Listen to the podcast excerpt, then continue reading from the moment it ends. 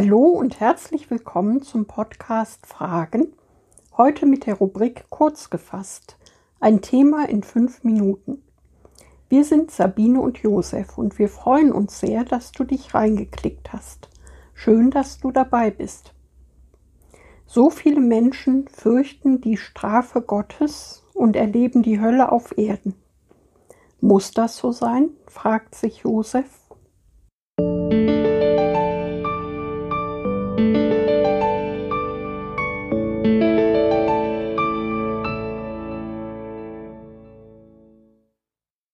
Straft Gott auch heute noch, wie er zur Zeit des Alten Testaments sein Volk bestraft hat? Denn wen der Herr lieb hat, den züchtigt er, und er schlägt jeden Sohn, den er annimmt. Hebräer 12,6 Der Schreiber des Hebräerbriefs nimmt in unserem Vers kein Blatt vor den Mund. Für ihn scheint es völlig klar, dass der Vater heute noch jedes seiner Kinder straft und züchtigt und das sogar mit Schlägen. Nun, zu diesem Schluss kann man wirklich kommen, wenn man diesen Vers aus seinem Kontext, also aus dem Zusammenhang reißt, und zwar aus dem Kontext dieses Abschnittes, wie auch aus dem Zeugnis des gesamten Neuen Testaments. Jesus spricht, Ich bin nicht gekommen, dass ich die Welt richte, sondern dass ich die Welt rette. Johannes 12, 47. Diese Aussage Jesu ist das Maß der Dinge, an dem wir alles beurteilen, auch unseren Eingangsvers aus dem Hebräerbrief, der übrigens ein Zitat aus dem Alten Testament ist. Mit Jesu Tod am Kreuz und seiner Auferstehung hat das Zeitalter der Gnade begonnen. Es ist nicht mehr Strafe, die uns führt und leitet. Oder weißt du nicht, dass dich Gottes Güte zur Buße leitet? So jedenfalls Paulus in Römer 2, 4b. In unserem Zeitalter der Gnade schaut Gott mit Güte auf jedes Menschenkind. Voller Liebe sucht er es und geht ihm nach. In seinem Sohn bietet er uns die Gnade an, als ein Geschenk, das teuer erkauft wurde. Und natürlich ist er traurig, wenn seine Kinder vom rechten Weg abkommen oder sein Geschenk ablehnen. Sein Zorn hat er aber für den Tag des Gerichts aufgespart. Das ist der schreckliche Tag des Herrn, an dem jeder Rede und Antwort wird stehen müssen. Wir aber, die wir sein Geschenk der Gnade und seine Vergebung angenommen haben, kommen nicht ins Gericht, denn wir sind schon freigesprochen durch Jesu Tod am Kreuz. Dort wurde er an unserer Stadt bestraft. Gottes Gerechtigkeit wurde Genüge getan, und er wäre ungerecht, würde er uns, nach Jesus, ein zweites Mal bestrafen.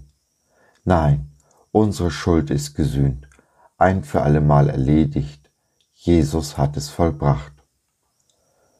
Vor seiner Kreuzigung wandte Jesus sich nach Jerusalem und kam durch ein Dorf der Samariter, die ihn nicht aufnehmen wollten. Seine Jünger wollten Feuer vom Himmel fallen lassen, um das Dorf der Samariter zu strafen. Was war Jesus Antwort? Er wies sie streng zurecht. Lukas 9, 55. Was ist aber nun mit Hananias und Sapphira, die Gott tot umfallen ließ, weil sie den Heiligen Geist belogen hatten? Apostelgeschichte 5.1 folgende.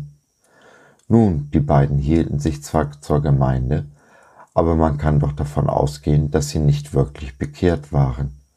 Es waren Motive wie Eigung, Nutz und Geltungssucht, die sie die Nähe der Apostel suchen ließen von der Liebe Jesus keine Spur. Sie waren also keine Kinder Gottes. Im Gegenteil, sie haben ihn und den Heiligen Geist belogen und betrogen.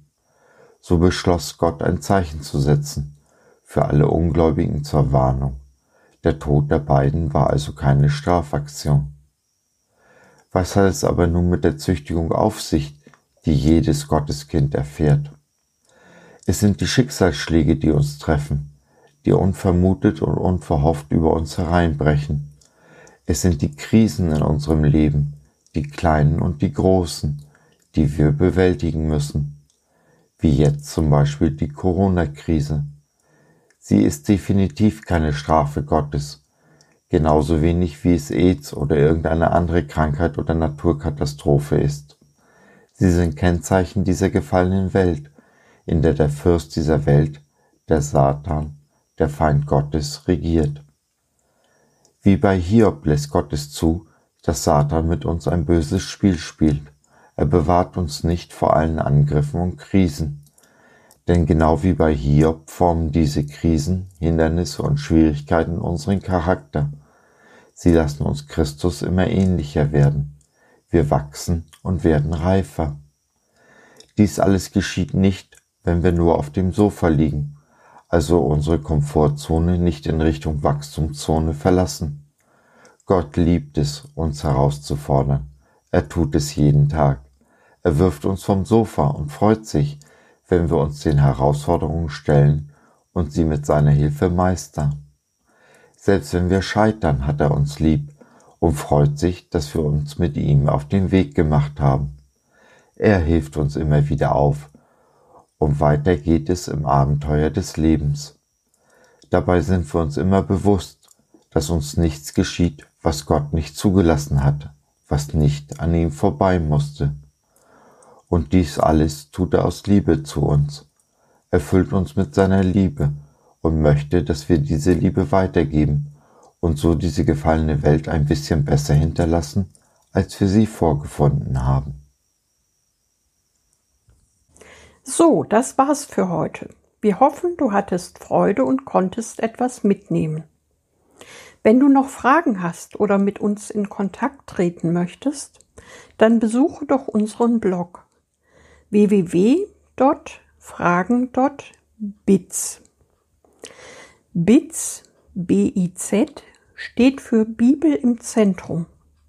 Wir glauben, dass die Bibel, Gottes Wort, absolut wahr und irrtumslos ist. Gott hat uns lieb und möchte, dass unser Leben gelingt. Dazu gibt er uns in seinem Wort Orientierung und Wegweisung für ein Leben in Fülle, genauso wie Jesus es in Johannes 10, Vers 10 versprochen hat. Was meinst du dazu? Lass von dir hören, wir würden uns sehr freuen. Bis dahin, Sabine und Josef.